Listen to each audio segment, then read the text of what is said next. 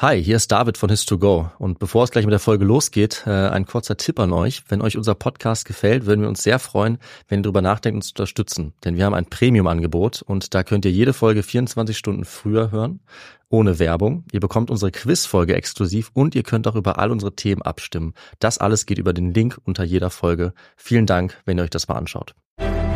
Ich bin ein.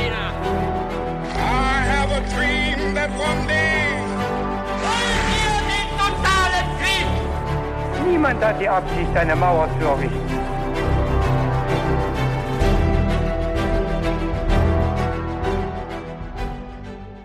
Hi und herzlich willkommen bei einer weiteren Folge His2Go. Ich bin David Und ich bin Viktor.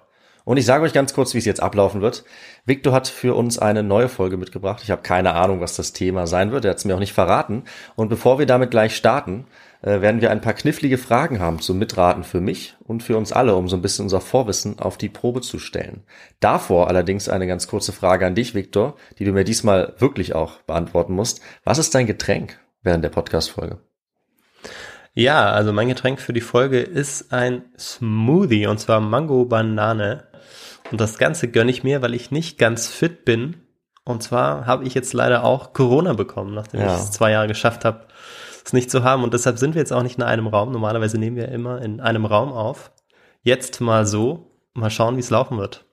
Ja, ich bin gespannt, ob du dich äh, einigermaßen äh, durchschlagen kannst, ob es einigermaßen läuft. Wenn nicht, wird es diese Folge einfach nicht geben. Dann hat dieses Gespräch nicht stattgefunden. Ich bin Ja, eigentlich guter Dinge. Äh, ich sag dir auch noch, was ich trinke. Ich habe mir was Erfrischendes rausgesucht, weil es hat ja heute 35 Grad. Und deswegen brauchte ich dringend einen Lime Ginger and Mint Ice Tea. Den habe ich selber Mm. zusammengewürfelt mit Eiswürfeln. Wow, das klingt ja gut. Ja, dann würde ich sagen, genießen wir das und äh, legen wir einfach direkt mit der Folge los. So machen wir das. Und ich fange mit einem kleinen Einstieg an oder Prolog. Die Revolution auf Haiti begann mit einer Sklavenrevolte im August 1791. Etwa zwölf Jahre später erreichte sie mit der Proklamation des ersten unabhängigen schwarzen Staates der Welt ihren Höhepunkt. Ihr Kopf war ein Mann, der längst zu den großen Gestalten der Weltgeschichte zählen würde, wenn er weiß gewesen wäre. Toussaint Louverture.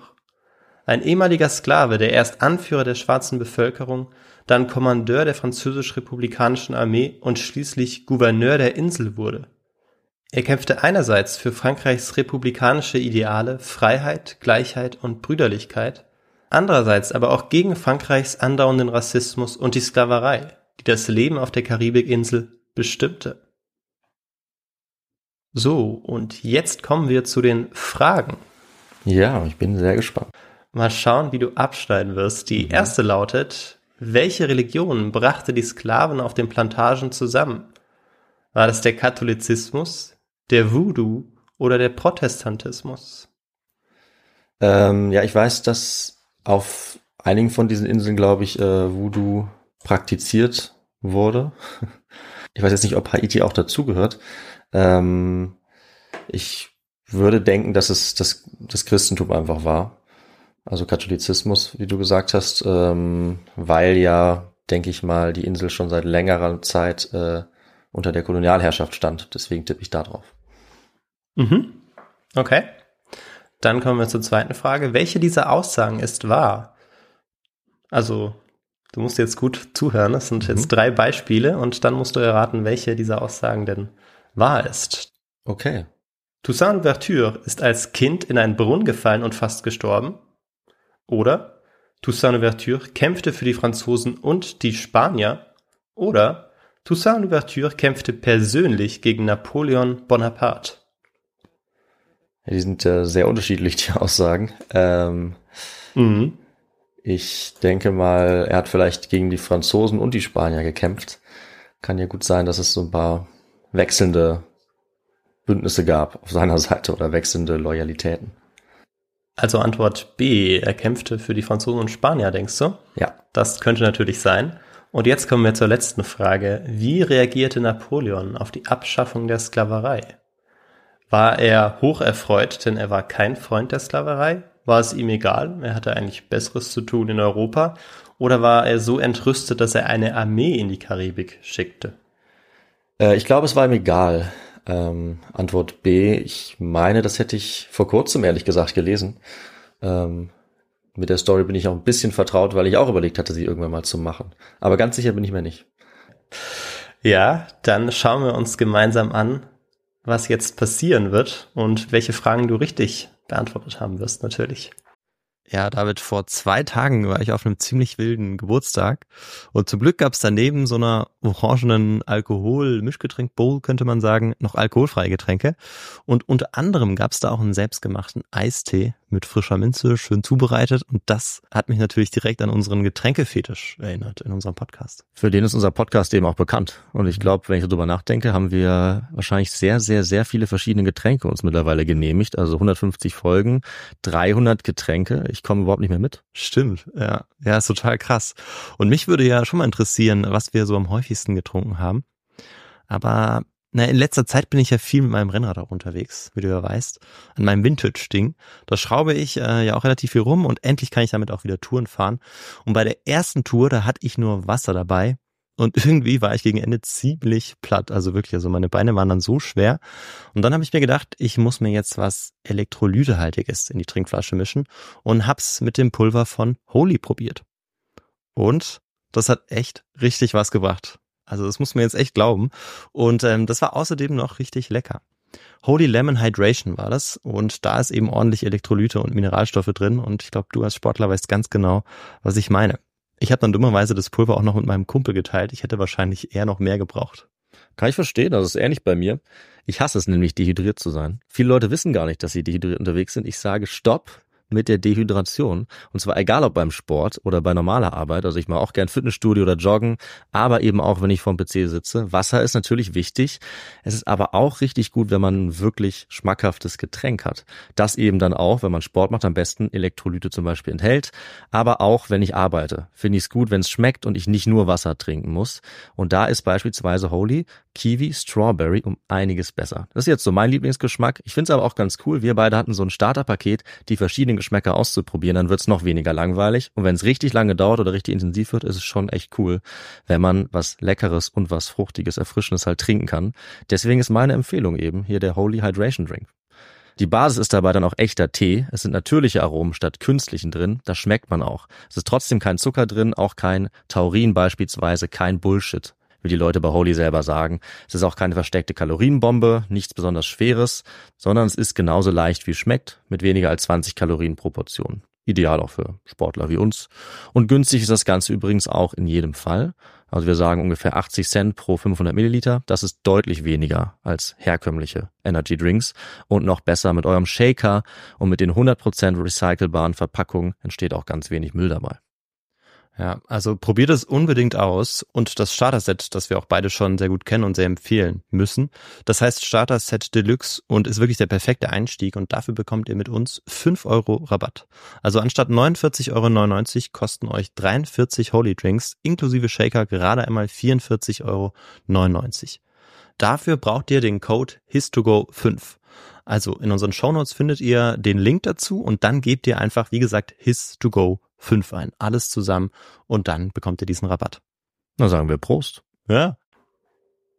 François-Dominique Toussaint wurde am 1. Mai 1740 als Sohn von Sklaven auf einer Zuckerrohrplantage in Saint-Domingue geboren. Das erzählt uns zumindest sein späterer Sohn Isaac in seinen Memoiren, denn wann er genau geboren ist, können wir eigentlich nicht sagen.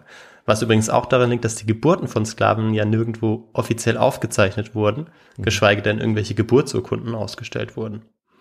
Andere Quellen legen auch nahe, dass er 1736 oder 43 geboren sein könnte, aber an dieser Stelle wollen wir mal seinem Sohn vertrauen. Toussaints Großvater war der König eines westafrikanischen Kriegervolkes, wie Toussaint später auch immer wieder betonen sollte. Ob das der Wahrheit entspricht, ist auch umstritten, aber wir können davon ausgehen, dass seine Vorfahren aus Westafrika kamen und sie eine gehobene Stellung innerhalb des afrikanischen Volkes der Aladas innehatten. Mhm. Anfang der 1730er Jahre wurde sein Vater auf Westafrika gewaltsam von seiner Frau getrennt und versklavt. Wenig später musste er der schier unerträglichen und anstrengenden Arbeit auf einer Zuckerrohrplantage nachgehen. Auf Saint-Domingue heiratete er schließlich erneut wieder eine Frau aus dem Volk der Aladas. Das war deshalb auch möglich, weil das westafrikanische Volk die zweitgrößte Sklavenpopulation auf Saint-Domingue ausmachte. Toussaints Familie lebte jetzt im Norden dieser Insel, in der Nähe der damaligen Hauptstadt Cap Français, dem heutigen Cap Haitien. Der Besitzer der Plantage war ein gewisser Graf Pantaleon de Breda oder Pantaleon de Breda, ein Marineoffizier aus dem Südwesten Frankreichs. Wie viele der reichen Großgrundbesitzer in Saint-Domingue hielt er sich allerdings die meiste Zeit in Frankreich auf. Toussaint war als Kind körperlich eher schwächlich und manchmal sogar so krank, dass seine Familie Angst um sein Leben hatte. Das war nicht ganz unberechtigt, denn die Kindersterblichkeit als Sklave auf den Plantagen war extrem hoch. Also etwa eines von drei Kindern erreichte das Erwachsenenalter nicht. Sein ja, schwächlicher Körper brachte ihn auch den höhnischen Spitznamen Fatra Baton oder Fatras Baton ein. Mhm. Im kreolischen Dialekt heißt dieses Wortspiel so viel wie dünner Stock. Oh, okay. Ja, also nicht so nett. Nee. Die Kreolsprache oder Kreolisch ist eine Sprache, die aus dem Kontakt von mehreren Sprachen entstanden ist. Das spezifisch haitianische Kreolisch ist durch die westafrikanische sowie indigene Sprache und natürlich das Französische geprägt. Bis heute ist es in Haiti die Amtssprache neben dem Französischen, wobei nur fünf Prozent die Sprache der ehemaligen Kolonialherren, also Französisch, überhaupt sprechen. Okay. Ja, also sehr wenig Leute. Ja, wir werden vielleicht auch sehen, warum. Ne? Ja, definitiv. Ja, darum äh, wird es in dieser Folge auch gehen. Auf der Breda-Plantage tat Toussaint nun alles dafür, seine körperlichen Defizite wettzumachen. Und seine Willenskraft soll dabei unglaublich stark gewesen sein. Laut einem haitianischen Historiker aus dem 19. Jahrhundert, der mit den Nachkommen der Toussaint-Familie gesprochen hat, soll Toussaint mit zwölf Jahren der schnellste Läufer, wendigste Kletterer und beste Schwimmer unter allen Sklavenkindern in den umgebenden Plantagen gewesen sein. Hm. Das war jetzt schon mal beeindruckend, aber das ist noch nicht alles. Denn er sollte für eine ganz andere Eigenschaft oder einen anderen Sport letztlich berüchtigt werden. Dies übrigens auch beim gewissen Alex Dumas der Fall gewesen ist, der ja als Napoleons schwarzer hm. General in die Geschichtsbücher einging. Ich habe mich auch gerade dran erinnert, ja, stimmt, weil du hast auch da gesagt, dass der besonders äh, körperlich leistungsfähig war, besonders fit und irgendwie überall, ich glaube, der ist viel auf dem Pferd geritten oder so, meintest du, auf der Insel. Das war nicht dieselbe Insel, glaube ich, ne? Aber es, äh, es gibt Parallelen. Doch, es war ja genau dieselbe Insel. Okay. Und äh, der wir uns jetzt auch heute wieder, wieder widmen, auf der auch Alex Dumas aufgewachsen ist, nur allerdings etwa 20, 30 Jahre vor. Also die haben sich leider beide nie getroffen. Oh. Und ähm, ja, ich wollte dich jetzt fragen, für welchen Sport oder Eigenschaft er bekannt wurde. Und du hast es gerade gesagt, also genau das Reiten. Ja. Äh, das war das, was ihn besonders auszeichnete. Äh, Zeitgenossen sollen ihn später deshalb auch den Zentauren der Savanne genannt haben. Aha. Deshalb gehört er als junger Erwachsener äh, tatsächlich auch bald zu den wohl besten Reitern. Gleichzeitig erwirbt er bei seinen Streifzügen jetzt auch Wissen äh, über die Topografie und das Gebiet, etwas, was für seine spätere Biografie ja nicht ganz unwichtig sein sollte. Seine Ausritte durch die Wälder, die damals übrigens deutlich dichter waren als heute, sollten sicherlich auch seinen Sinn für die Freiheit schärfen. Jetzt nehme ich an, David, dass dir eine Frage auf der Zunge brennt, nämlich wie das überhaupt möglich war als Sklave. Also dass er zum Beispiel ritt. Ja, das würde mich schon interessieren und ich weiß es auch nicht, also gerne. ja. Äh, und das liegt unter anderem daran, dass er den größten Teil seiner Jugend und seines jungen Erwachsenenalters als Gardien de Bête, als Tierhüter der Breder Farm gearbeitet hat. Mhm. Und dass er diese Position überhaupt innehaben konnte, lag auch daran, dass er ein Kreole und kein in Afrika geborener sogenannter Bossale war. Kreolische Sklaven hatten häufig bessere Stellungen inne, weil sie sich schneller anpassten und die einheimische Sprache, das Kreolische, früher oder schneller beherrschten. Kreolinnen und Kreolen arbeiteten auf den Plantagen in etwas gehobeneren Positionen, wie beispielsweise Hausangestellte, Handwerker, Kutscher oder Sklaventreiber. Doch Toussaint hatte noch einen anderen Trumpf in der Hand. Sein Vater wurde als wichtige Persönlichkeit der Aladas von den Sklaven sehr respektiert. Er war so etwas wie ihr Sprecher und das wussten auch die Verwalter der Breder Plantage. Obwohl er also nur in Anführungsstrichen ein Sklave war, durfte man es sich mit ihm auf keinen Fall verscherzen. Okay, okay.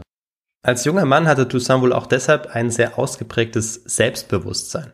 Rassistische Beleidigungen wie das bei den Weißen beliebten Alada Hundefresser ließ er sich nicht gefallen. Teilweise ließ er sogar Handgreiflichkeiten folgen. Aber dieses Selbstbewusstsein, mit dem er agierte, ging wohl nicht nur auf sein potenziell königliches Familienerbe zurück, sondern hatte auch was mit seinem katholischen Glauben zu tun. Auf der Breda-Plantage, wie auf vielen anderen Plantagen, gab es für Sklaven ein tägliches Gemeinschaftsgebet und Toussaint soll von Anfang an regelmäßig diese Gebete besucht und förmlich in sich aufgesaugt haben. Auf Saint-Domingue waren es die Jesuiten, die die Missionierung dominierten, und sie brachten mündlichen Überlieferungen zufolge auch Toussaint das Lesen und Schreiben bei. Plantagenbesitzer sahen diese Art des Trostspendens der Sklavenbevölkerung allerdings nicht so gerne, also sehr kritisch. Vor allem, als sie dann davon hörten, dass den Sklaven vereinzelt die verwerflichen Ideen von Unabhängigkeit oder sogar Gleichheit gepredigt wurden.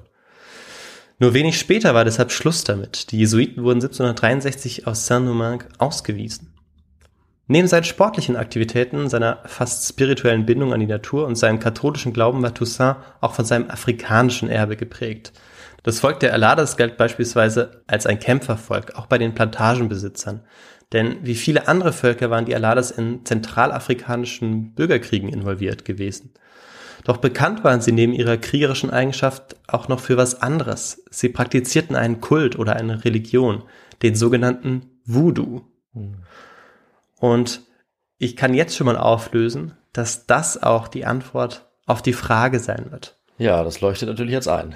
Das war das, was sie ähm, auch einte und worauf die äh, Europäer dann auch nicht so viel Einfluss hatten auf diesen spirituellen Raum. Ja.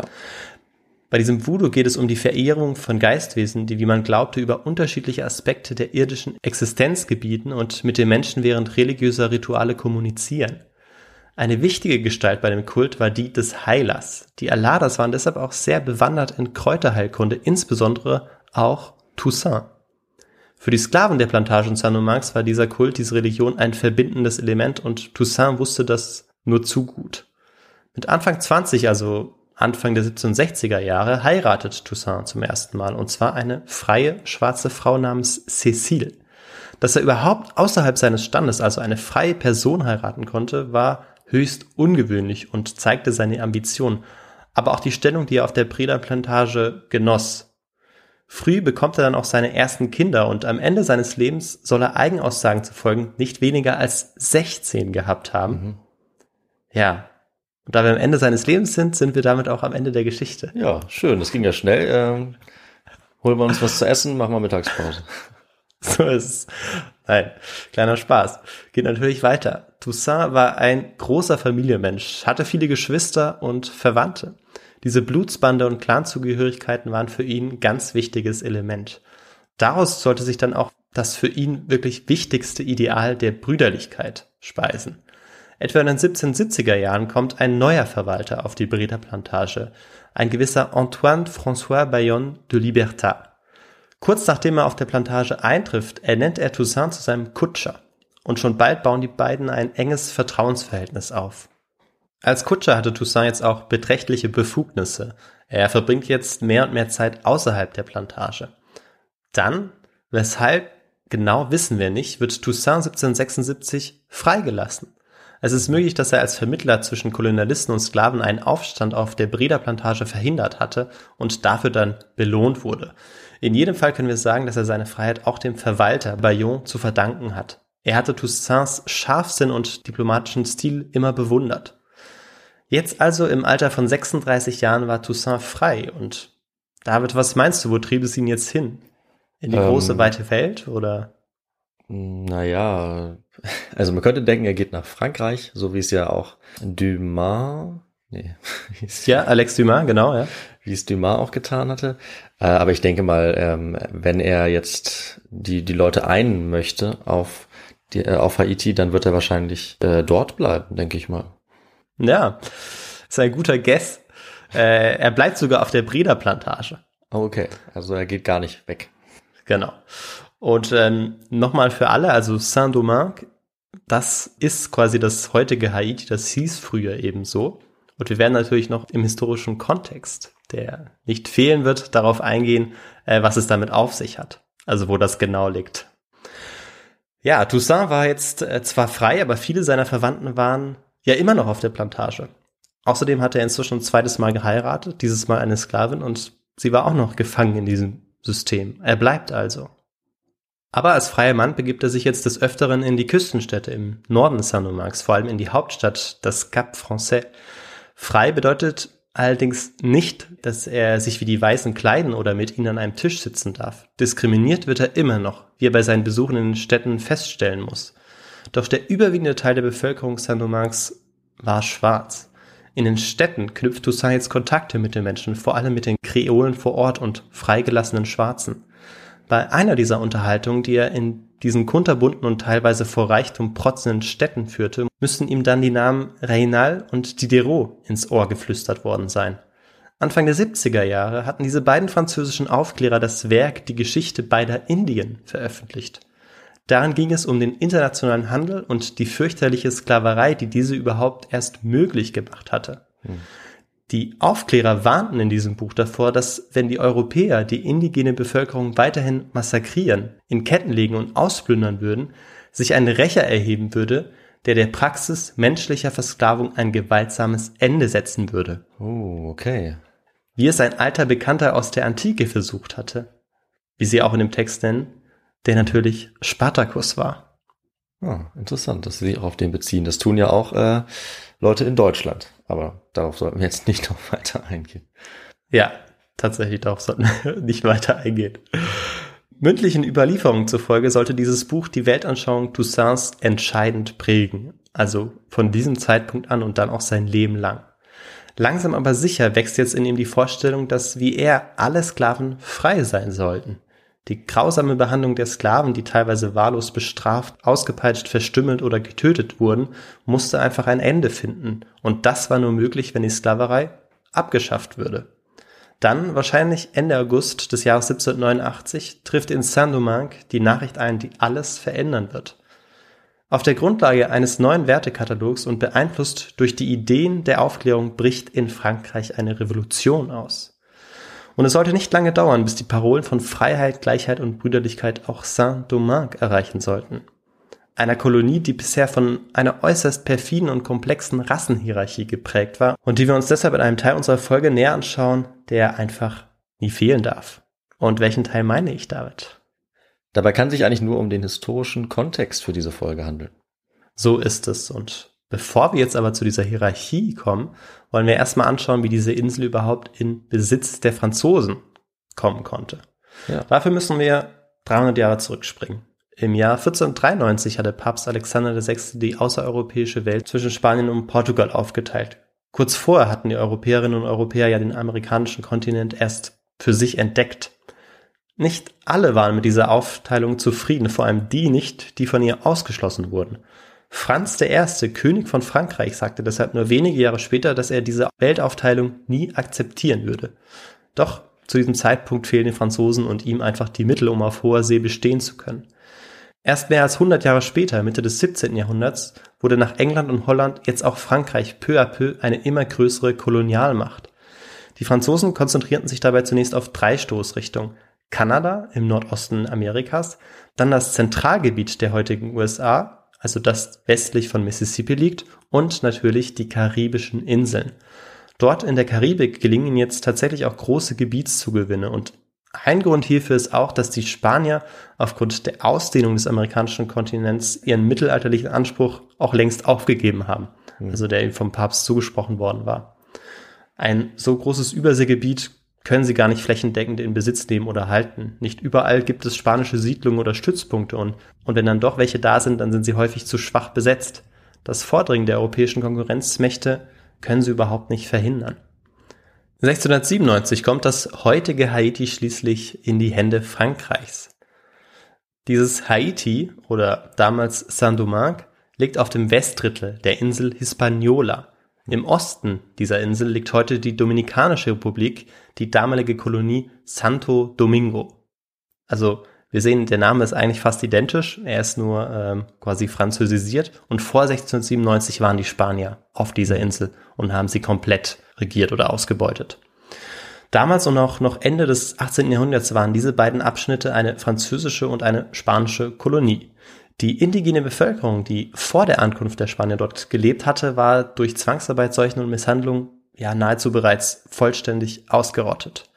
Zwischen 1700 und 1789 steigt Saint-Domingue zur bedeutendsten Plantagenwirtschaft auf. Bald schon war man der weltgrößte Produzent von Kaffee und Zucker. Aber auch Baumwolle, Indigo und Kakao wurden exportiert. Der Erfolg dieser Kolonie war allerdings nur durch einen gewaltigen Menschenhandel möglich. Hunderttausende von Sklaven wurden in dieser Zeit auf die Insel gebracht und mussten unter schrecklichen Bedingungen auf den Plantagen arbeiten.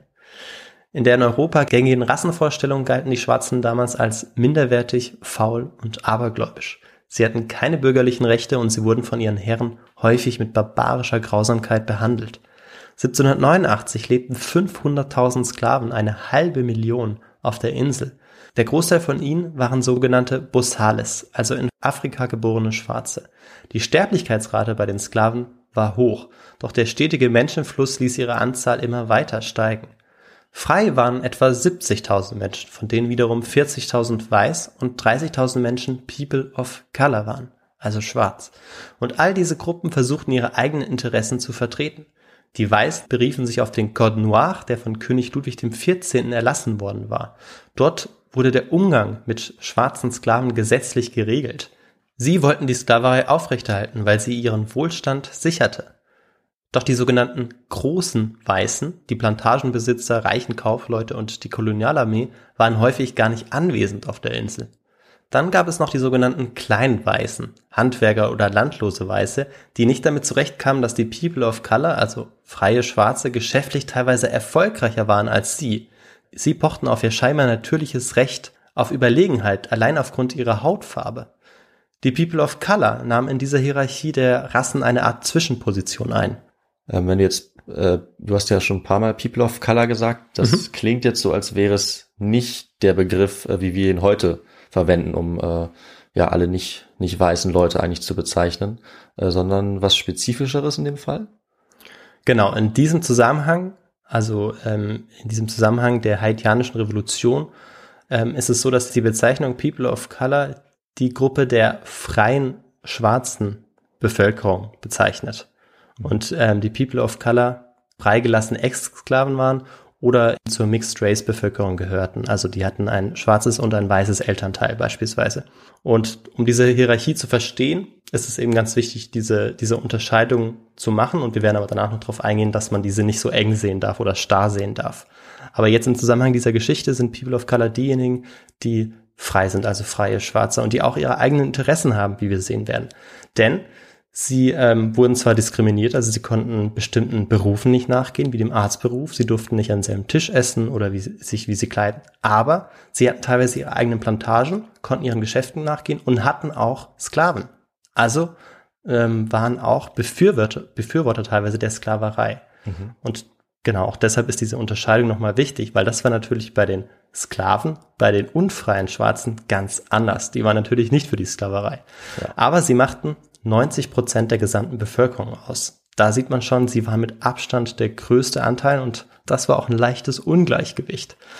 Ähm, und unter ihnen gab es die sogenannten Bosales, die in Afrika geboren waren, und die unfreien Kreolen, die Kreolen, die auf der Insel geboren waren. Und 60 Prozent dieser Sklaven waren allerdings in Afrika geborene äh, Bosales. Und sie mussten, diese Bosales mussten häufig der harten Arbeit auf dem Feld nachgehen. Sie bekamen eben nicht diese guten Stellungen, die die Kreolen dann bekamen, weil die Kreolen eben die Sprache besser beherrschten und auch immer in Unfreiheit gelebt haben. Also sie sind quasi ja unfrei geboren worden als Sklaven und deshalb waren sie auch leichter zu handeln. Die Grenzen innerhalb der weißen und schwarzen Gruppierungen waren allerdings nicht so trennscharf, wie es jetzt vielleicht den Anschein hat. Vor allem innerhalb der Sklaven gab es trotz dieser beiden Gruppierungen Überschneidungen, wie beispielsweise ganz einfach den Willen, frei zu sein also innerhalb der Sklaven. Seit Mitte der 1750er Jahre hatten die Sklaven jetzt auch vereinzelt Aufstände geplant und ausgeübt, sich allerdings nie richtig vereinigen können. In den letzten Jahrzehnten und vor allem seitdem die Jesuiten vertrieben worden waren, hatte der Voodoo-Kult aber wieder zugenommen. Weiße Kolonisten hatten keine Kontrolle über diese Zeremonien, über diesen spirituellen Raum. Daher konnte sich dort eine Eigendynamik entwickeln, die sonst gar nicht möglich gewesen wäre. Das und natürlich die tägliche Arbeit schweißte die Sklaven mehr und mehr zusammen. Ende der 1780er Jahre geht es dann ganz schnell. 1788 wird in Paris die Gesellschaft der Freunde der Schwarzen gegründet, eine abolitionistische Vereinigung, die ihren Kampf aber vor allem dem Sklavenhandel verschreibt und nicht der Befreiung der Sklaven. Am 26. August 1789 werden die allgemeinen Menschen- und Bürgerrechte erklärt. Doch auch im Anschluss an diese Erklärung wird den Sklaven in den Kolonien keinerlei Recht gewährt. Toussaints Hoffnung auf einen einigermaßen friedlichen Weg in die Freiheit und Gleichheit aller Schwarzer und Weißer, unabhängig von ihrer Herkunft, werden durch die Politik der französischen Revolutionäre zunichte gemacht. Sie stellen sich sogar, also die französischen Revolutionäre, auf die Seite der Sklavenhalter. Denn die Sklavenhalter, die Plantagenbesitzer üben einen großen Einfluss auf die Handels- und Kolonialpolitik aus. Immer wieder betonen sie, wie wichtig dieses System ist, um den Reichtum Frankreichs sicherstellen zu können. Vor allem in Anbetracht des Reichtums des französischen Erzfeindes, den Briten. Da wollen sie mithalten und da ist ihr Argument, dass es ohne Sklaven nicht möglich ist, diesen Reichtum aufrecht zu erhalten. In der Zwischenzeit hat sich in Saint-Domingue eine Gruppe von Weißen erhoben, die Verwalter, Notablen der Plantagen, die vor Ort weilten. Sie wollten jetzt nicht mehr in einem feudalen Abhängigkeitsverhältnis mit den Großplantagenbesitzern und Eliten stehen und forderten jetzt ihr Stück vom Revolutionskuchen. Doch die Eliten versperrten ihnen den Weg zu jeglicher politischen Einflussnahme. Daraufhin entschließen einige Verwalter und einige Besitzer kleinerer Plantagen gegen diese absolutistische Kolonialregierung vorzugehen. Mhm. Sie gründen ihre eigene Kolonialversammlung und entschließen sich dazu, die Kolonie selbst zu verwalten. Um ihre Stellung zu festigen, gehen sie jetzt noch härter gegen die Sklaven und die People of Color vor. Sie diskriminieren und ermorden sie. Auch diejenigen, die der Sympathie zu den Sklaven verdächtigt werden, haben mit dem Schlimmsten zu rechnen. Ihrer Meinung nach konnte die Erklärung der Menschenrechte von 1789 auf Saint-Domingue keine Anwendung finden. Denn sie war mit der zwingenden Notwendigkeit in der Kolonie, die Trennung der Rassen aufrechtzuerhalten, unvereinbar. Das war ihre Haltung. Die People of Color lehnen sich dagegen auf und wagen im Oktober 1790 einen Aufstand. Doch dieser scheitert. Einer ihrer Anführer, Vincent Auger, wird daraufhin brutal durch Rädern hingerichtet. Eine Hinrichtungsmethode, die in Europa längst verboten ist. Doch warum war dieser Aufstand eigentlich gescheitert? Naja, er war zumindest deshalb auch gescheitert, weil die People of Color die Sklaven nicht um Hilfe gerufen hatten. Vincent Auger, der ein reicher Händler war, hatte vorher sogar noch an die Weißen appelliert, dass sie eine gemeinsame Allianz gegen die Gefahr einer Sklavenrevolution schmieden sollte. Daran sieht man nochmal diese Gegensätze, die es teilweise gab zwischen den People of Color, die frei waren, mhm. und äh, die Sklaven. Auf diesen Aufstand der People of Color, der freien Schwarzen, reagierten die Vertreter der Kolonialversammlung mit brutalen Repressionsmaßnahmen. Alle, die in Verdacht standen, bei diesem Aufstand beteiligt gewesen zu sein, wurden verfolgt. Und wurde jemand Verdächtiges gefunden, wurde er oder sie verstümmelt und gelyncht. Und währenddessen thronte in der Hauptstadt Cap Français der Kopf Augers auf einem Spieß. Der Revolution in Frankreich war eine rassistisch motivierte Konterrevolution in Saint-Domingue gefolgt. Die 500.000 Sklaven waren politisch noch nirgendwo beteiligt gewesen, aber sie bekamen jetzt natürlich mit, was da draußen passierte. Wie unterschiedliche Ortsversammlungen, ob sie nun für oder gegen die Revolution waren, Demokratie betrieben. In den Häfen der Kolonie wiederholten frisch angekommene Soldaten und Seeleute begeistert die neuesten Parolen über Freiheit und Gleichheit und gaben sie dadurch an die Sklaven auf den Docks weiter. Dann, im August 1791, ist es schließlich soweit. Es sollte ein Aufstand ausbrechen, der die moralische und politische Autorität der weißen Siedler und ihre ökonomische Macht vollständig zerstören sollte. Mitte August stand eine große Kolonialversammlung an. Viele Plantagen waren zu diesem Zeitpunkt weniger gut als sonst beaufsichtigt. Gleichzeitig erreicht die Sklaven der Nordprovinz die Gefangennahme Ludwigs des 16. als spektakuläres Gerücht. Der König hat die Abschaffung der Sklaverei beschlossen und ist von den Weißen mit Gewalt daran gehindert worden, das in die Tat umzusetzen.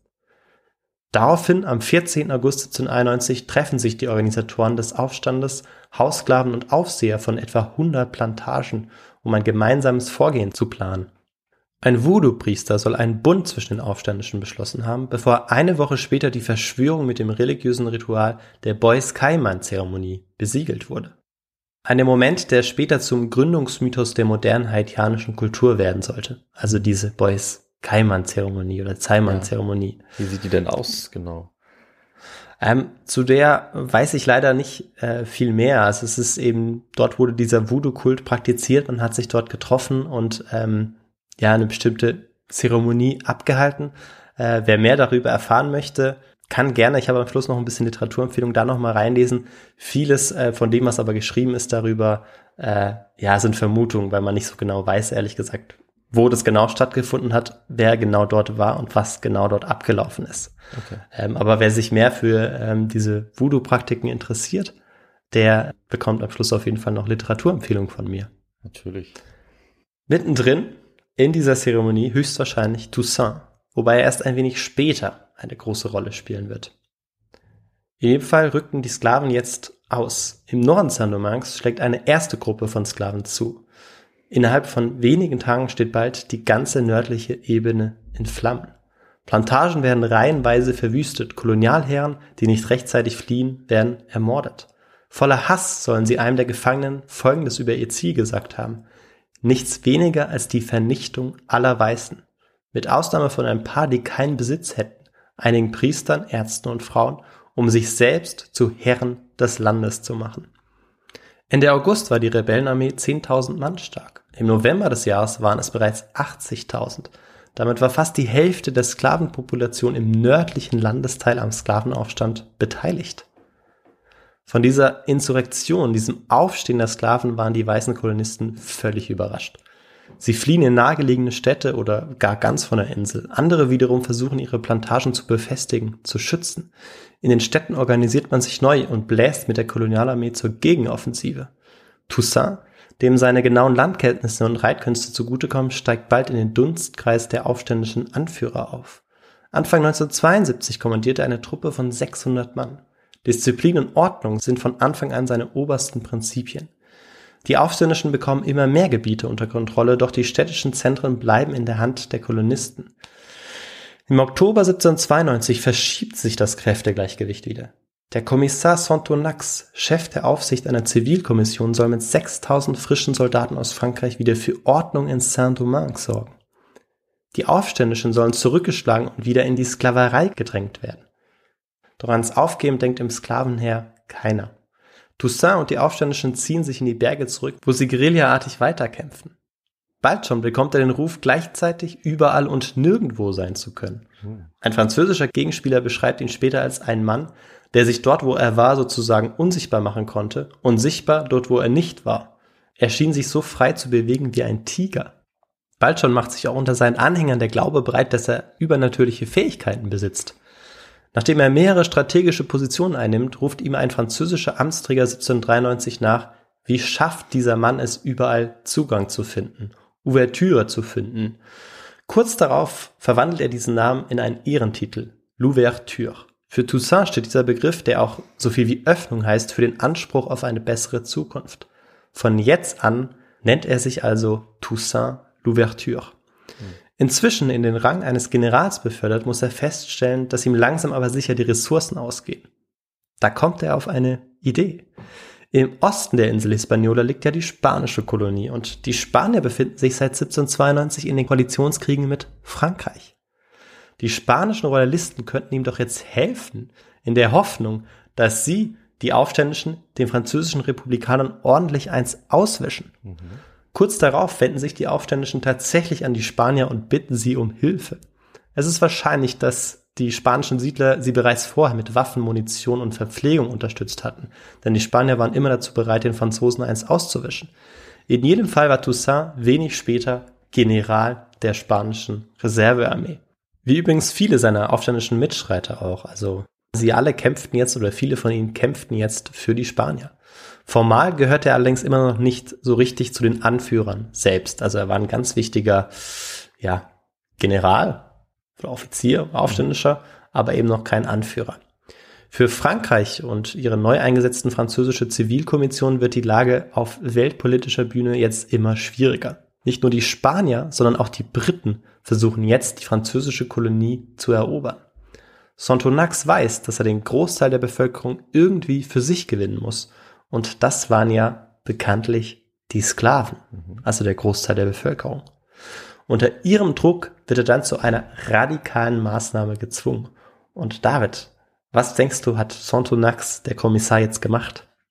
Boah, ähm, ich habe wirklich keine Ahnung. Ich ähm, äh, vermute, er hat das Mutterland um Hilfe angerufen und vielleicht eine, ein großes Armeekontingent angefordert in Frankreich. Nee, es bleibt jetzt erstmal bei diesen 6000 Männern. Aber was er macht, ist, dass er eigenmächtig im August 1793 die Sklaverei für beendet erklärt. Ah, okay, das ist schlauer als das, was ich vorgeschlagen habe aus seiner Sicht wahrscheinlich. Ja, wahrscheinlich, ja.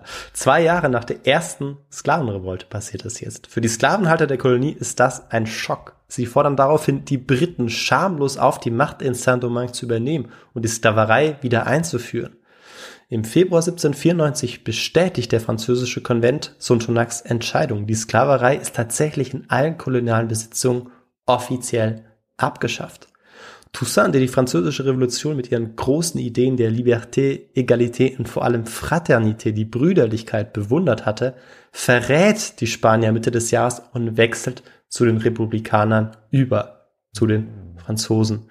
Und damit, David, das kann ich jetzt schon sagen, denn er wird für die Franzosen auch kämpfen, hast du die zweite Frage richtig beantwortet. Ah, das freut mich. Ich dachte schon, ich bin am Ende bei Null. Aber es ist meistens eigentlich ähm, relativ sicher, dass die Leute die Seiten wechseln. Deswegen ist es immer ein guter Tipp. Das kommt einfach irgendwie sehr oft vor. Hm. Ja, und ist schon äh, ganz speziell, wie er das sozusagen ausholt und ausnutzt, ähm, um ja sich selbst auch in eine bessere Position zu bringen, aber vor allem auch sein Ziel, die Sklaverei abzuschaffen, Ja. ähm, ja dadurch möglich macht. Aber es liegt auch daran, dass an der Spitze des Saint-Domingues jetzt ein neuer Gouverneur sitzt, der dieselben Werte vertritt wie Louverture und der die Sklaverei verabscheut. Das ist ein gewisser Etienne Lavaux. Schnell werden die beiden jetzt Freunde und wenig später wird Toussaint Louverture zum Brigadegeneral der republikanischen Armee. Gehorsam und Disziplin, das waren die militärischen Tugenden, die einst die Römer zum kriegerischsten aller Völker gemacht hatten und die bis heute die republikanischen Armeen in Europa zum Sieg über ihre Feinde führten, predigte er immer wieder seinen Soldaten. Die ethischen Standards waren dementsprechend hoch. Plünderungen waren generell verboten und Kriegsgefangene, ob weiß oder schwarz, mussten immer human behandelt werden. Mit seiner Armee kämpft er jetzt also für die französischen Republikaner, also natürlich auf der Insel Saint-Domingue das spätere Haiti. Briten, Spanier und letzte französische Royalisten sind jetzt seine Feinde, die es zu besiegen gilt. Mit seinen inzwischen 6000 Mann reitet er erst gegen die Spanier in den Kampf, die immer noch von vielen Sklaven unterstützt werden.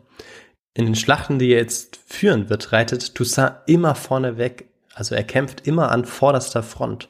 Seine Feldzüge fordern Tapferkeit und Wagemut und vor allem körperliche Ausdauer. Er konnte in unfassbar kurzer Zeit unzählige Kämpfe führen, weil er kannte die Wälder und Küstenregionen in- und auswendig und außerdem schlief er auch wenig und war ständig nur im Sattel. Einige Historikerinnen und Historiker betiteln ihn später deshalb auch als schwarzen Napoleon. 1795 hatte er schließlich die Spanier besiegt und der Ostteil der Insel Santo Domingo fiel in die Hände der Franzosen. Über die Erfolge Toussaints angetan veranstaltet der Gouverneur Lavaux am 1. April 1776 auf dem Hauptplatz in Cap Français eine große Feier zu Ehren von Toussaint Louverture. Auf dieser Feier wurde Toussaint sogar zu seinem Stellvertreter ernannt. Vorher aber mit den Worten begrüßt, hier der Retter der legitimen Herrschaft, der schwarze Spartacus, der vom Philosophen Reynal prophezeite Anführer, der die gegen seine Rasse begangenen Verbrechen rächen würde. Das war das erste Mal, aber nicht das letzte Mal, dass Toussaint öffentlich mit Spartacus verglichen werden sollte. Dabei wollte Toussaint keineswegs Rache. Seine breite Koalition an Unterstützern schloss auch die Mehrheit der weißen Siedler ein. Wenig später wird Toussaint zum Oberkommandant der Armee Saint-Domingues ernannt. 1797 und 98 sind die Briten der letzte große Feind auf der Insel. Einige Städte im Süden sind in ihrem Besitz, in denen die Sklaverei jetzt ja nur so blüht. 20.000 Mann sind unter Toussaints Kommando jetzt wild entschlossen dazu, dem ein Ende zu setzen. In heroischen Schlachten, in denen die Armee teilweise in Unterzahl kämpfen muss, gelingt es ihnen, die Briten zu schlagen. Ein Grund hierfür ist auch der geschulte Einsatz des Bajonetts. Ein ehemaliger britischer Offizier berichtet darüber, mit dieser schrecklichen Waffe, die auf extra langen Musketen befestigt war, konnten weder Artillerie noch Kavallerie diese Infanterie bezwingen, selbst wenn sie zahlenmäßig überlegen war. Und wenn sie in ihren geordneten Linien angriffen, konnte keine Macht sie überwältigen. Im Oktober 1798 waren auch die letzten französischen Royalisten, Königstreue Aufmüpfige sozusagen, besiegt. Es war also vollbracht. Der Oberkommandant hatte gesiegt und das Ausmaß dieses Erfolgs kann nicht hoch genug eingeschätzt werden. Denn mit ihren Siegen widerlegten sie das vorherrschende rassistische Stereotyp von der militärischen Überlegenheit der Europäer und der angeblichen Unfähigkeit schwarzer Soldaten Krieg zu führen. Eine zu diesem Zeitpunkt weit verbreitete Ansicht im Europa des späten 18. Jahrhunderts. Während des Krieges hatten seine Kommandeure immer wieder an den Sinn des Krieges appelliert. Die Freiheit sollte in jeden Winkel des Landes dringen. Und solange es jemanden gab, der ihre Brüder unterdrückte, wie Toussaint es gerne bezeichnete, aber er meinte sicherlich auch die Schwestern, musste dagegen vorgegangen werden. Die Brüderlichkeit bedeutete für Toussaint, dass alle Menschen unabhängig von ihrer Herkunft lernen sollten, miteinander zu leben. Damit konnten auch weiße Kolonisten zu Brüdern werden. Auch unter seinen Offizieren gab es deshalb Weiße. Die Einheit, die Louverture unter seinen Kämpfern herstellen konnte, war Louvertures bemerkenswerteste Leistung gewesen, bemerkt auch ein französischer General, der ihm gegenüberstand. Mit der Vertreibung der britischen Besatzungsarmee aus Saint-Domingue im September 1798 erreicht das Ansehen Toussaints und seiner republikanischen Kämpfer neue Höhen. Im Jahr 1801 erlässt Louverture eine Verfassung und lässt sich persönlich zum Gouverneur auf Lebenszeit ausrufen. Innerhalb relativ kurzer Zeit schafft er es, die völlig heruntergekommenen Plantagen wieder auf Trab zu bringen. Er schließt Handels- und Militärabkommen mit den Briten und Amerikanern und bringt den Handel durch neue Investitionen auch von weißen ehemaligen Kolonisten wieder in Schwung. Und äh, dass er jetzt äh, zum Gouverneur ausgerufen wird, das ist ähm, kein Problem für seinen eigentlich Verbündeten, den, den ehemaligen Gouverneur dann. Also die haben sich da geeinigt. Ja, Genau, also äh, teilweise war es auch so, dass er vorher einige Gouverneure mehr oder weniger vertrieben hat. Ähm, wir haben diesen Teil ein bisschen übersprungen. Ja, weil ursprünglich war es ja eigentlich, stand der Gouverneur ja auf seiner Seite, meintest du, glaube ich, ne? Genau, der Gouverneur stand auf seiner Seite, der war aber inzwischen ähm, in Paris, der war gar nicht mehr auf der Insel, ähm, so dass neue Gouverneure gewählt wurden. Aber ähm, er wurde als Gouverneur anerkannt von Frankreich zu diesem Zeitpunkt. Okay. Sein vorrangiges Ziel ist es jetzt, ausländische Übergriffe auf Saint-Domingue zu verhindern. Sein oberstes republikanisches Ideal lautet immer noch die Brüderlichkeit. Er predigte die Bedeutung dieses Ideals unablässig, so wie ich es jetzt äh, in dieser Folge anstatt seiner Tour, wie man vielleicht schon hört. Ja, ist, gut. ist ein gutes Ideal. Ja, ja finde ich auch. Äh, er ruft seine schwarzen Mitbürger dazu auf, geeint zu bleiben und harmonisch mit Weißen und People of Color zusammenzuarbeiten. Die Einwohner von Saint-Domingue sollten ein Herz und eine Seele sein und ihre alten Spaltungen für immer begraben. In der Folge strebt Toussaint nicht, wie viele glauben, nach der Unabhängigkeit von Frankreich. In seiner Verfassung steht, dass die Bürger Saint-Domingues frei und Franzosen seien. Andererseits forderte er schon eine gewisse diplomatische und politische Freiheit für seine Kolonie. So war die Verfassung nicht mit Frankreich abgesprochen gewesen und auch die Abkommen mit den Briten und Amerikanern waren nicht vom Festland aus bewilligt worden. Hinzu kam, dass es in Frankreich bald wieder eine Debatte zur Wiedereinführung der Sklaverei kam.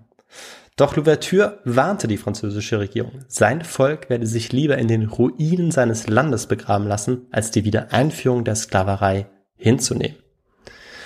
Aber inzwischen seit 1799 war in Frankreich eine Persönlichkeit an der Macht, die diese Warnung nicht unbedingt beherzigte. Napoleon Bonaparte. Der erste Konsul war von rassistischen Vorstellungen durchdrungen. Ich bin für Weiße, weil ich weiß bin, erklärt er fast stoisch. Einen anderen Grund habe ich nicht und der genügt. Zur Abschaffung der Sklaverei durch den Konvent 1794 sagt er, wie kommt es, dass wir Afrikanern die Freiheit gegeben haben, völlig unzivilisierten Menschen, die nicht einmal wissen, was eine Kolonie oder gar Frankreich ist? 1802 führte er erst ein Einreiseverbot für Schwarze und People of Color der Kolonien ein, wenig später beschließt er die Wiedereinführung der Sklaverei. Und um diese auf Saint-Domingue durchzusetzen, entsendet er seinen Schwager Charles Victoire Emmanuel Leclerc und 6000 Mann in die Karibik. Mhm. Und damit haben wir auch die dritte Frage aufgelöst. Also er geht tatsächlich jetzt militärisch dagegen vor, mhm. wobei man sagen muss, dass er vor allem auch politische Interessen äh, hat, jetzt dieses Gebiet zu sichern und auch nicht so ganz mit dem Treiben ähm, von äh, Toussaint Louverture zufrieden ist, der doch sehr viel eigenständig macht, wie diese Verfassung beispielsweise zu erlassen. Ja. Ähm, aber er will die Sklaverei jetzt dort auch wieder einführen.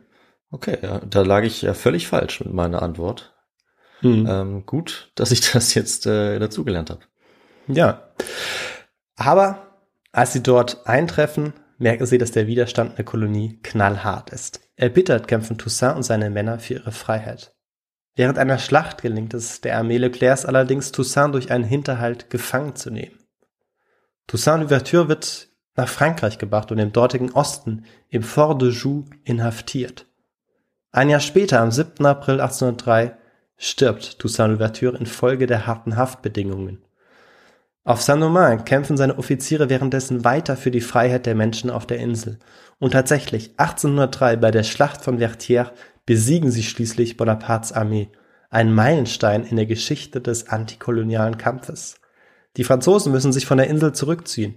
Ihre profitabelste Kolonie war endgültig verloren. Am 1. Januar 1804 ruft der ehemalige Offizier d'Ouvertures Jean-Jacques Dessalines die Unabhängigkeit des Staates Haiti aus. Haiti, bergiges Land, so hatten die Ureinwohner Hispaniolas ursprünglich ihre Heimat genannt. So sollte sie nach jahrhundertelanger Kolonisation auch wieder heißen. Wir haben es gewagt, frei zu sein, ruft Dessalines das neue Oberhaupt seinen Bürgern zu.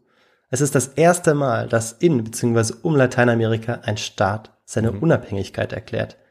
Die Nachricht darüber breitet sich wie ein Lauffeuer in der gesamten Karibik und in Lateinamerika aus. Es kommt jetzt zu etlichen revolutionären Aktivitäten der versklavten Bevölkerung. Allein in Kuba sind es zwischen 1795 und 1812 19 große Erhebungen. Die Haitianerinnen und Haitianer unterstützen wenig später auch Simon Bolivars Unabhängigkeitsbestrebungen direkt mit Waffen oder Munition. Toussaint Louverture und seine Ideen werden für viele Revolutionäre zu einer Inspiration. Bis 1825 erkennt Frankreich Haiti nicht an. Schlimmer noch, sie verlangen Ausgleichszahlungen für den Verlust ihrer Sklaven. Um diese durchzusetzen, blockieren sie wenig später die Häfen. 150 Millionen Francs werden von der neuen Regierung erpresst. Geld, das an die großen französischen Sklavenbesitzern des früheren Saint-Domingue geht. Frankreich lässt seine ehemaligen Kolonien also weiter bluten. Von den langen Kriegen und von diesem letzten grausamen Akt dieser Erpressung sollte sich Haiti nie erholen.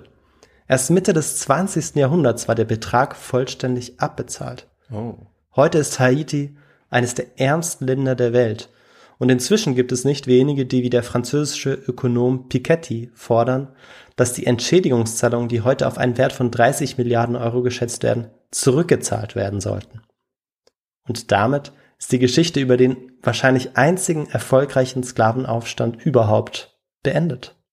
Ja, spannend. Und äh, wie du es gesagt hast, die Geschichte über den ersten erfolgreichen äh, antikolonialen Aufstand eigentlich auch, der so ein bisschen Mhm. diese Zeit der Dekolonisation einleitet ne, in äh, Ja, im lateinamerikanischen Raum. Ähm, und danach geht's ja dann in den nächsten Jahrzehnten wirklich richtig rund. Ein Land nach dem anderen wird, wird unabhängig. Also eine ganz spannende Phase. Eigentlich die perfekte Vorgeschichte, um auch über diese Befreiungskriege mal in einer anderen Folge zu berichten. Aber ich habe auch viele spannende Sachen dazugelernt. Also was du jetzt zuletzt gesa gesagt hast, wusste ich auch mal wieder nicht. Ähm, Mhm. Ist auch nicht das einzige Beispiel der Geschichte, dass, also Wahnsinn, wie lange diese Reparationszahlung oder ja, diese, Mhm. diese erzwungenen ähm, Zahlungen noch geleistet werden mussten. Das ist ja echt verrückt. Ähm, macht, macht Sinn, dass es jetzt auch Gespräche gibt, äh, das wiederum zurückzuzahlen. Ähm, und auch diese rassistische Seite von Napoleon, äh, ich glaube, das ist auch eine, die vielleicht ähm, viele Leute nicht kennen, die oftmals äh, nicht zur Sprache kommt. Und auch dieses Verhältnis der Revolution äh, zur Sklaverei, zu den Kolonien, das ist auch, ähm, ja, wie wir gesehen haben, ziemlich kompliziert. ja. Anders als man vielleicht erwarten würde. Ja, und das ist, finde ich, auch so faszinierend in der Geschichte, wie viele unterschiedliche Positionen mit reinspielen. Also ähm, dieses unglaublich perfide System dieser Rassenhierarchie, ähm, aber dann auch die Interessen der unterschiedlichen ähm, Nationen und Länder, dann aber auch die Royalisten und die Revolutionäre. Also ähm, es ist auch wirklich ein Flickenteppich. Ähm, ich habe versucht, das ähm, ja so ein bisschen runterzubrechen und dass man da eben eine Geschichte draus machen kann, die einigermaßen einen roten Faden hat. Aber wie es da zu dieser Zeit auf Haiti oder im späteren Haiti zugeht, ja, muss unglaublich gewesen sein, weil jeder versucht dann irgendwie auch seine Interessen zu schützen.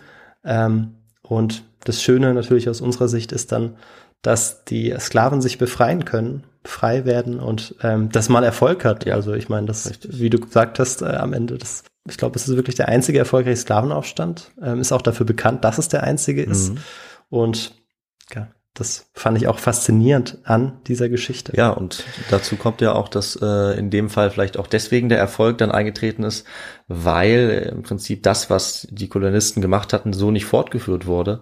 Ähm, wie du es ja erzählt hast, das Ideal der Brüderlichkeit hat ja dann dafür gesorgt, weil es wirklich ernst genommen durchgesetzt wurde, dass auch verschiedene Gruppen ähm, respektiert wurden integriert worden, Ja. zusammengeführt worden, gerade eben weil dieser Sklavenaufstand nicht einfach nur ähm, einseitig, sage ich mal, irgendwie die Kontrolle übernommen hat, sondern dass auch verschiedene äh, Gruppen dann zusammengeführt wurden. Das ist vielleicht auch ein Teil des Erfolges. Also das fand ich auch ganz spannend, Ja. das zu hören. Ähm, ja, sehr, sehr spannend eigentlich. Und äh, dann würde ich sagen, äh, da könnte ich vielleicht auch mal noch ein bisschen was lernen. Ich habe ja ziemlich daneben gelegen bei einer der Fragen, muss ich ehrlich zugeben. Also soll ich mich noch ein bisschen informieren und vielleicht kannst du mir und anderen sagen, äh, mit welchen Büchern, mit welchen Werken ich das könnte. Ja, da gibt es ein Werk, das ich jetzt empfehlen werde und das ist aber so allumfassend, dass da wirklich fast ja jedes kleinste Element äh, drin ist, auch eben ähm, Informationen zu diesen Voodoo-Praktiken und das ist das Buch Black Spartacus, das große Leben des Toussaint Louverture von Sudhir Hazara Singh. Das ist aus dem Jahr 2022, also brandaktuell. Ja, natürlich, wie immer bei uns, nur das Beste. Und ja, die Folge ist, glaube ich, dafür eine gute Grundlage, weil es doch sehr wissenschaftlich geschrieben ist. Ähm, aber wenn man diese Grundlage hat, wenn man die Folge gehört hat, ich glaube, dann kann man dieses Buch genießen. Das klingt doch super. Ähm, dann kann man jetzt in unserer Folge eigentlich nur noch eine Sache genießen. du ahnst, was ich meine. Ja, ich weiß ja genau, was du meinst. Dann gehen wir doch zu dem Teil über und ich sage, wenn man diese Folge genossen hat, dann kann man uns auch auf einige Weise unterstützen. Zum Beispiel könnte man unsere Webseite besuchen, das ist histogo.de, sich ein bisschen umschauen. Ähm, da sind Fotos äh, oder Bilder zu den Folgen, da sind äh, weitere Informationen über unseren Podcast, über uns und man kann uns natürlich dort auch kontaktieren über das Kontaktformular. Ihr könnt uns auch über unsere E-Mail-Adresse schreiben, das ist kontakt.histogo.de, uns Feedback geben, Tipps, Folgenvorschläge, alles Mögliche. Ihr erreicht uns natürlich auf Social Media, also auf YouTube, auf Instagram oder Twitter. Äh, da interagieren wir auch gerne mit euch. Ähm, und wir müssen uns auch bald mal wieder Zeit nehmen, die ganzen Nachrichten zu beantworten. Richtig, Victor? Ja, richtig, richtig, David, ja. Denn das äh, mussten wir jetzt einige Zeit zurückschieben, leider aufgrund einiger Projekte. Aber wir kommen dazu. Wir antworten all- allen Leuten. Wir lesen auch jede Mail gerne und freuen uns sehr drüber. Es motiviert uns total. Also vielen Dank. Und ähm, wir sind natürlich auch unterstützt worden und motiviert worden jetzt in äh, der letzten Zeit auch durch Spenden und finanzielle Unterstützung. Also auch dafür vielen Dank. Und äh, das könnt ihr natürlich auch tun, indem ihr entweder unseren Merchandise-Shop besucht auf unserer Webseite oder durch eine Überweisung über PayPal oder per Banküberweisung auch auf unserer Webseite. Auch dort gibt es einen Link. Das hilft uns sehr, um den Podcast am Laufen zu halten. Und wer das tut, verdient sich natürlich auch einen Platz auf unserer Hall of Fame auf unserer Webseite. Ja, und damit kommen wir jetzt äh, zum allerletzten Ende der Folge. Und uns bleibt nichts weiter zu sagen, als ähm, ja, viel Spaß mit dieser Folge. Haltet jetzt äh, die nächsten vielleicht sehr heißen zehn Tage gut durch. Oder wenn ihr das äh, ein Jahr später hört, dann habt eine gute Zeit. Äh, bleibt fit, bleibt gesund. Und in zehn Tagen komme ich mit einer Folge, die ungefähr 100 Jahre früher spielt. Und wir werden sehen, wohin es dann geht. Und damit sagen wir bis in zehn Tagen. Macht's gut und wir hören uns bald wieder. Ciao. Macht's gut, tschüss.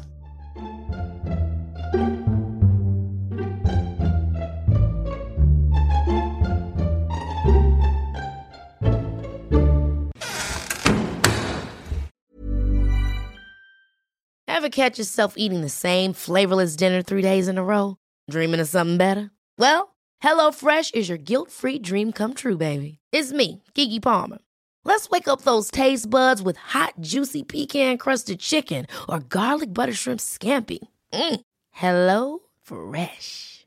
Stop dreaming of all the delicious possibilities and dig in at HelloFresh.com. Let's get this dinner party started. Planning for your next trip? Elevate your travel style with Quince. Quince has all the jet setting essentials you'll want for your next getaway, like European linen, premium luggage options, buttery soft Italian leather bags, and so much more. And is all priced at 50 to 80% less than similar brands. Plus, Quince only works with factories that use safe and ethical manufacturing practices. Pack your bags with high-quality essentials you'll be wearing for vacations to come with Quince. Go to quince.com slash pack for free shipping and 365-day returns. Hi, I'm Daniel, founder of Pretty Litter. Did you know cats tend to hide symptoms of sickness and pain? I learned this the hard way after losing my cat, Gingy. So I created Pretty Litter, a health monitoring litter that helps detect early signs of illness by changing colors, saving you money and potentially your cat's life. Pretty Litter is veterinarian developed, and it's the easiest way to keep tabs on your fur baby's health right at home. Go to prettylitter.com and use code ACAST for 20% off your first order and a free cat toy. Terms and conditions apply. See site for details.